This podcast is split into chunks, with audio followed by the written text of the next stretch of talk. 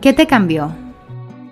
Un lugar donde exploramos relaciones, decisiones y experiencias que habilitaron un antes y un después.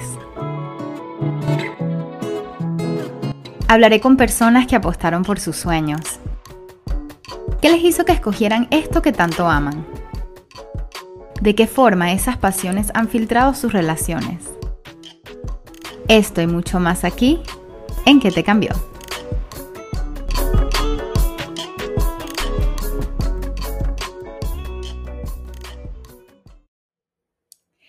Everyone. Today I have with me Sug Daniel. She's a singer, a songwriter, and a producer whose music is very vulnerable, powerful, uh, very charismatic, and colorful, just like her personality. It's been a pleasure to get to know her.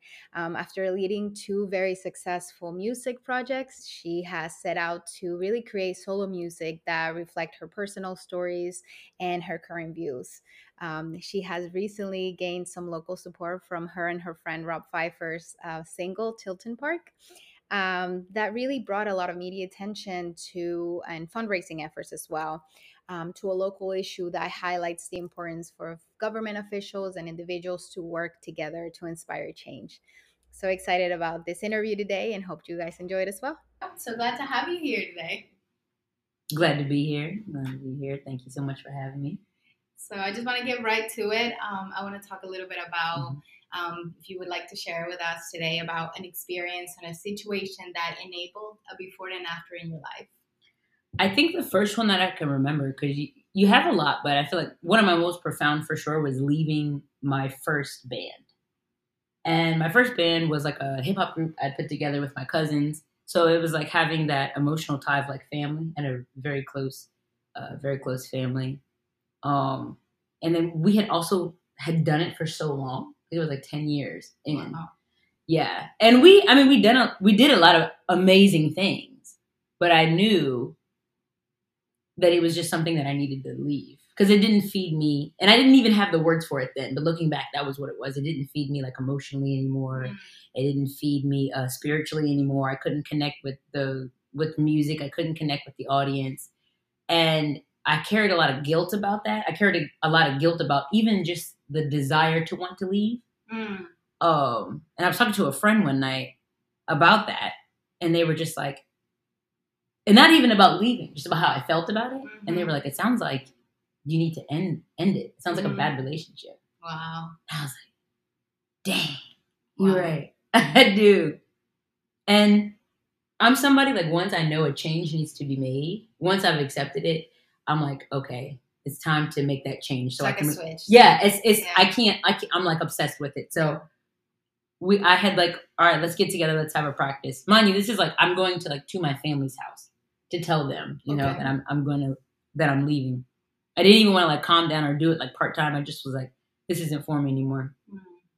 And I I was at the time afraid of how, what they would think and how they would feel, but I knew that I wasn't doing it in spite of them. I wasn't doing it because I was angry with them, and I think that's what I thought. Mm-hmm. I was upset that they would be upset with me, or the possibility that they would be upset with me.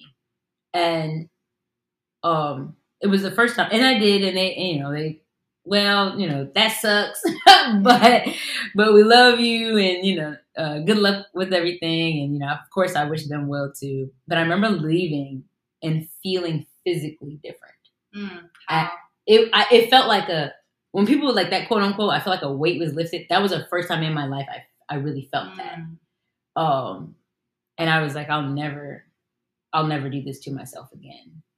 There was just so much resentment on my end that was caused because I wasn't living my truth. Right. I was trying to do what I thought was requ- required of me. Right.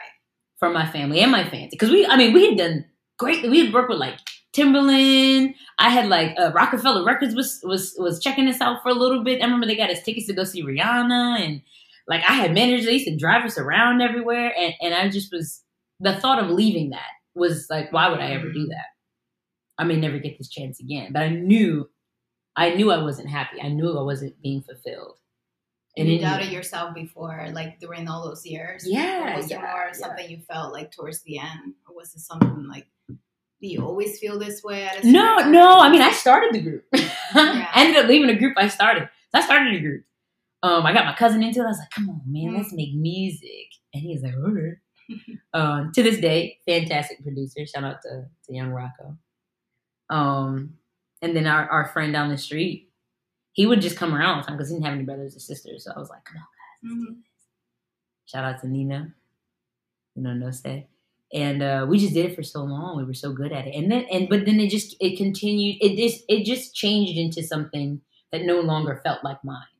Mhm. And I wasn't angry at it. I was like, this is a really cool, really beautiful thing, but I don't feel like it's my thing anymore. Mhm. And instead of trying to change something that was so perfect the way it was, I felt like it'd be better for me to just go do what I wanted to do without, you know, Right. trying to make everybody a part of something that they didn't want. I was like, you know, you can. have it. Right. And uh, I've only had success after that.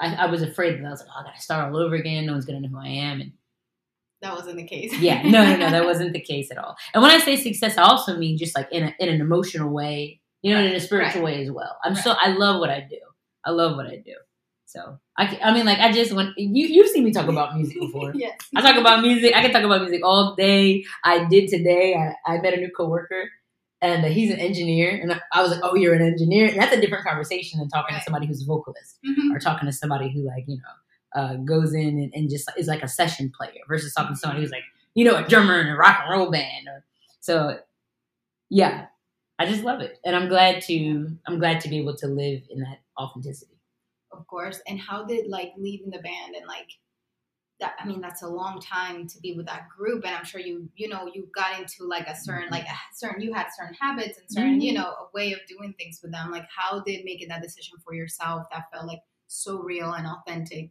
change your life hmm up to this point? so as far as like the music i definitely was like okay i know i gotta do it was easy for me to do it because of how important music was for me Mm. I was like, all right, music is the most important thing in my life. It's always been a staple. Everything else has changed. Music has always been something that I've enjoyed, that I've uh, been able to express myself through. So, so it's important to me. But then I was like, in every area of my life, I should be authentic. In every area of my life, I should be selfish. And I, I don't know. I think I, I think we talked about this before, but I know my my friend Emo Spacebird, another badass artist. I'm sorry allowed to cuss. Uh, No, in Philadelphia, because- because one time was just like the word selfish gets a bad rap. I agree. I agree. Yeah, I think we did talk about We did this. talk about yeah, this, we talked yes. about this before. I, but I think yeah, absolutely. I think it's in everyone's best interest to be selfish because when you, I feel like culturally we're taught the word selfish means that you're doing something to hurt other people, but that's not what selfish It's means. actually the opposite. It's the opposite. It's, it's the exact opposite. Yes. Because like unless you are selfish, until you're selfish and you're able to put your needs first, Mhm. you cannot even understand. I think what it's like to even love other people and like care for Mm. others. Like if you don't even start to put yourself first, Yes. that's if that's gonna be labeled, and it does get labeled Yeah. as being selfish. It does. Then so be it. Yes. That's that's Leo. It means like No, no, no problem.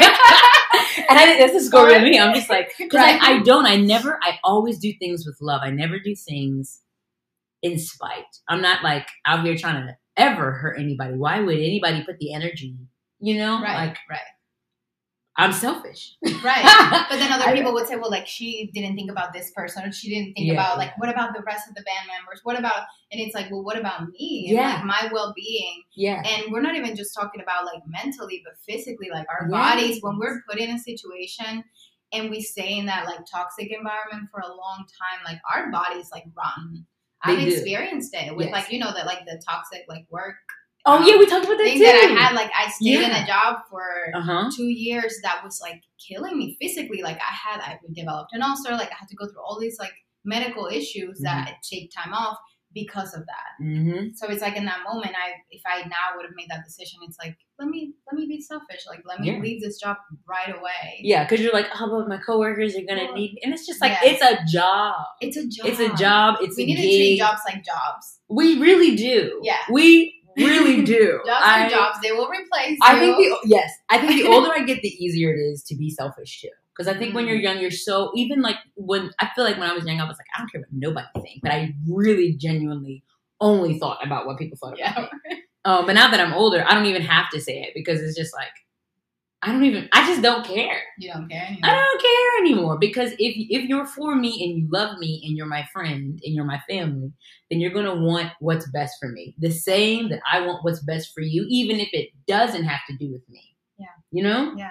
Like um, there's just so many times I feel like people try to kind of like they're happy for you only if your success Benefits somehow them. benefits them. Yeah.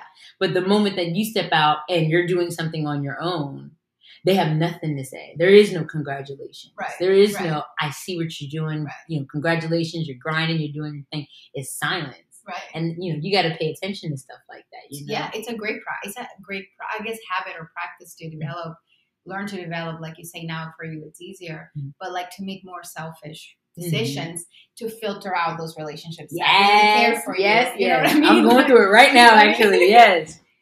and but the, like I said before, the older you get, the, the quicker you can just work. If you're paying attention, because I definitely Yeah. do know some older people. I don't want to pretend like age is everything. I know some older people. Right. I'm like, yeah, man, you still ain't.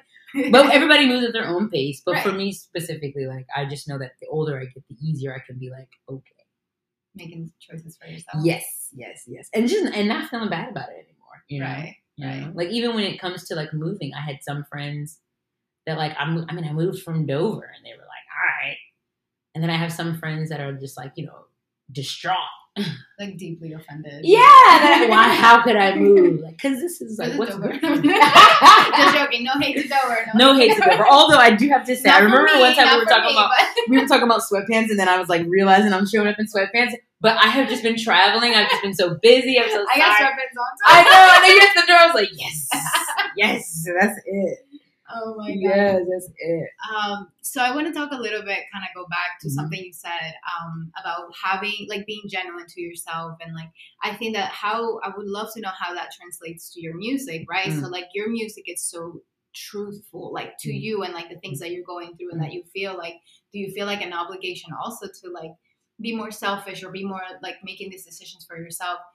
Because I've like, how does that translate to music? I guess is my Mhm. question. So So I feel like for me, I've always worked in a group and with people, and I love collaborating. I think one, it's very, it's a skill to collaborate, and it's something that I just grew up doing because like I immediately like was like cousins, let's get together and make a rap group. so I've, I've always loved to collaborate, but um.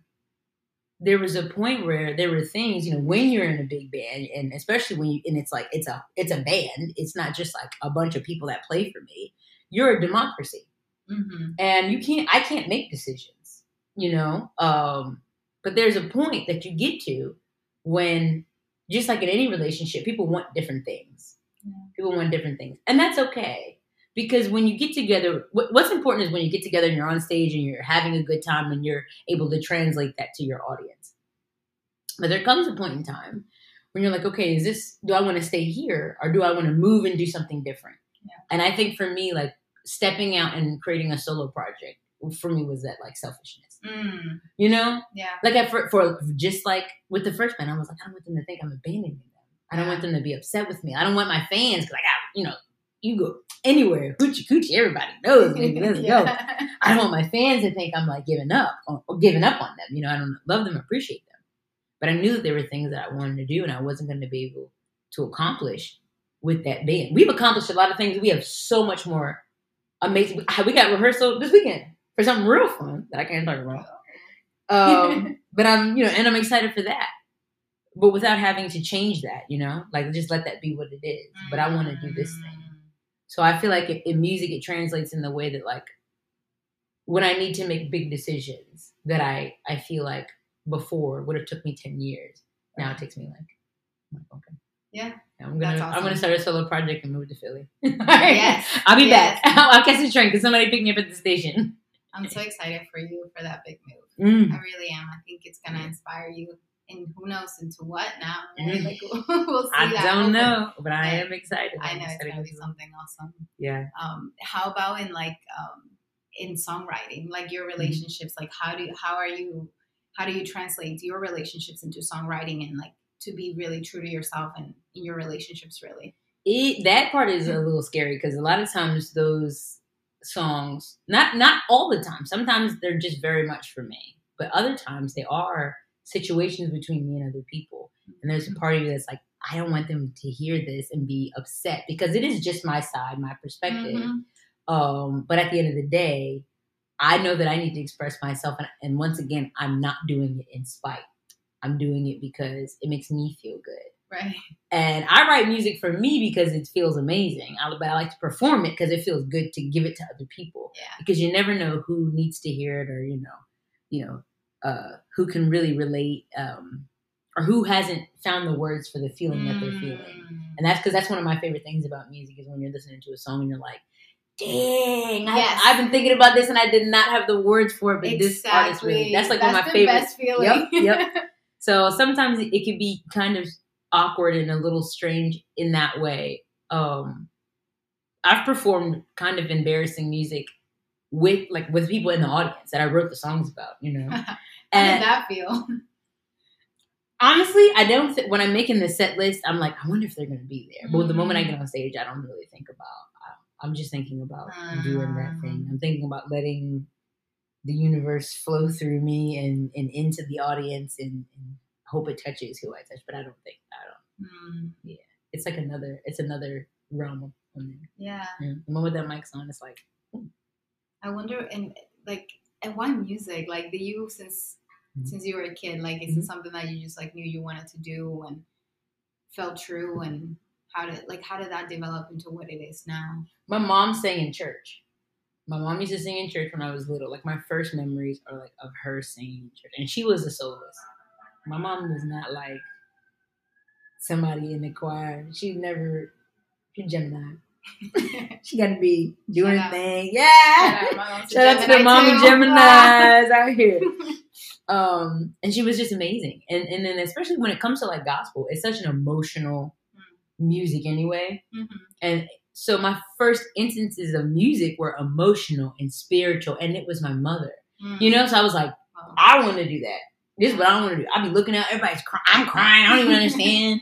I'm like, I'm like three. I'm like, oh my god, this is beautiful. Wow. So I've always, it just was never a weird thing to me. I just was like, this is what I'm gonna do. So I was little. I used to write like little, just like little songs. Sometimes I'd write stories, which that also makes sense now that I'm older. Like I write Mhm. um, but I've always just loved words and expression. I can't spell for hell, but I can. I cannot spell, but you can but- sing it out. but I can sing it out, baby. I can sing it out. Uh, so yeah, that's that's that's kind of it. Never. It feels weird to try to do anything else. Anything else just feels like I'm pretending. Yeah. But this is like this is like how I feel like I, what I was born to do. Like how it feels good to move around the earth Yeah. like this as a musician. That's amazing, and the fact that you like get to live from like your passion and Mhm. what fuels your soul. Like, do you ever see yourself doing anything else? Like, it's just Oh yeah, I'm gonna do all kind of stuff. I was just talking to Eurissa today. Shout out to Eurissa, my baby. She was giving me a ride to the station. She's so Um, cute. I know. I'm so excited to be living with her. But uh, I was like, we were in the car and we were like, we're, we're like driving around. She's taking me to the station, and I was like, I'm low key living the exact life I wanted to live when I was a kid. I was like, I want to be a musician. I want to get on the train or the bus with my with my guitar. I have a ukulele. but I was like, with my guitar on my back, and I want to like travel around and write songs, and and and I want to write articles, and I want to, and I'm doing exactly that thing. I'm, I think I told you before. I kept all my journals from when I was a kid, so it was like a constant reminder. And I would read them whenever I'd get like depressed or or like a little sad or um just or sometimes when I would just be like, oh my god, I forgot I kept these. You know, Yeah. sometimes it'd be like a year in between. Sometimes it'd be two years. Sometimes it'd be a month. Um, but I'd read them and be like, I'm doing all right. yeah, I'm doing a little. Little Danielle would be proud. that's amazing. I think, yeah, and it, I don't think many people can say that they live from something that they're, you know, so passionate about. But I feel like more than just like you living from your passion, it's like having that like commitment to yourself because Mhm. it's like I'm sure it's like ups and downs, and it's like how do you maintain that? Um, I don't know. I don't say inspiration because I Mhm. think it's more than that. I think Mhm. it's I think it's commitment. I think it's like, Mhm. um, but I think it's honorable. So Thank you. Thank no, you. I appreciate it. I appreciate you being here with, with us today. And uh, can you tell us how to find you and where will you be playing at next? So, uh, when wait, wait, when is this coming out? Because then I can really give you a better idea. Uh, probably on Monday. This okay, dang, hey. All right, well, my name is Sug Daniels. S U G D A N I E L S, like you know, sugar like sugar. Um, you can find me online. I'm on Spotify, iTunes, Apple Music, all the streaming platforms. And I perform a lot. I do. I, I perform as much as I can. It's just a it's a good feeling. If you're in the Philly area, I'll be playing a uh, show. I'll be opening up for Bethlehem and Sad Patrick uh, for the Philadelphia Folk Society on the 18th. Uh, and before that, I'll be at Jackson Inn in Wilmington. Ah, you should come. I'll be there. Yeah. You can come. yeah. Hey, I'll be there. This is gonna it's gonna be cool. I think the headlining band is Kitty Rotten. Mm. I think that I think that the lead singer performs with a cat head on there. Really? yeah. So it's gonna be a wild time. it's gonna be really wild time. You've shown me some wild music too. I I have some more that I'd like to show you. I think did I tell you about the show on the fourth? I feel like we talked about it. If you're free on the fourth, I would love for you to come up and see me, and I'll take you to show. It's gonna be at Johnny Brenda's. If you're busy, where's that at? It's in Philly. Oh, okay. It's not too far from me. Yeah. But Grace Vonderkuhn, who is another local artist, somebody who inspired me to move up to Wilmington. Mm. I would come up here and see my friend Erin Silva from Eyeball. Shout out to Eyeball. And uh, at the time, she was playing in a band called This Blows, mm. which was an all girl band with Erin Silva, Grace Vonderkuhn, and Melissa Forsyth. And they were just like punk and they were cool. And it, the band name was dope. Yeah, that's cool. But I seen them and I was like, wow, these you know these girls are doing original music. Mm. It's cool. People like that up here. I want to come up here. And it wasn't until years later, but they like planted a seed just seeing that show. So shout out to them. Um, but she's playing, and this awesome band. I it's like sometimes you see a band live and it just like moves you. Oh yeah. So, like I could not sit still. I was like, I was just like going crazy. I was going crazy. Um, American Trappist, they're playing, uh, and then Lily McCohen. Okay. When she she did play the night that me she and you went to Oddity Bar. Oh, okay. She yeah, opened. Yeah. She had the Gretsch guitar. Oh, yes, yes. yes She's playing her. full yeah. band. So it'll be them three on December 4th. I'm, I'm like really hyping their show up for them, but like it's going to be a good show. Yeah. It's going to be great. So awesome. if you're free, you should come over. Yeah, sure. Awesome. Thank you so much for being here. For yeah. sharing these experiences and thoughts and inspirations. And it was a pleasure. Oh, anytime. You. Yes. I mean, we were meaning to hang out anyway. We were trying to hang out before, and it was just like couldn't do it, couldn't yeah. do it, couldn't do it. But I like that. I love that you're busy and you're like doing your thing and you're creative because it's like it's easier to have friends like that because other people get really offended. Oh yeah, that you can't make time for them. But I'm like, you know, it's not in spite. But this is also really important too. What you're doing yeah. in this big move that you just that you're still what you're still haven't fully moved yet. I know. But. I'm excited for the holidays, but I'm already excited to be back. Oh yeah. I'm already excited to be back. Philadelphia, you better be ready, baby. This is Delaware girls about to wow out. I'm gonna be everywhere singing. I'm gonna be every street corner, every bar, every venue. thank you, thank you. All right, guys. Bye bye.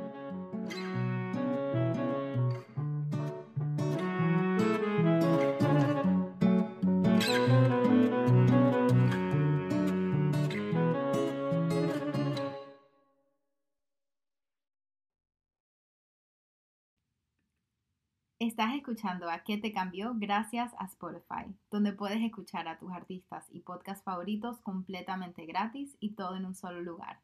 Spotify tiene una increíble selección de música y de podcasts sobre todos los temas que te puedas imaginar. Además, con una cuenta premium puedes descargar todo el contenido que quieras y escuchar sin conexión al internet y sin anuncios. ¿Qué estás esperando? Ve y descarga Spotify ahora.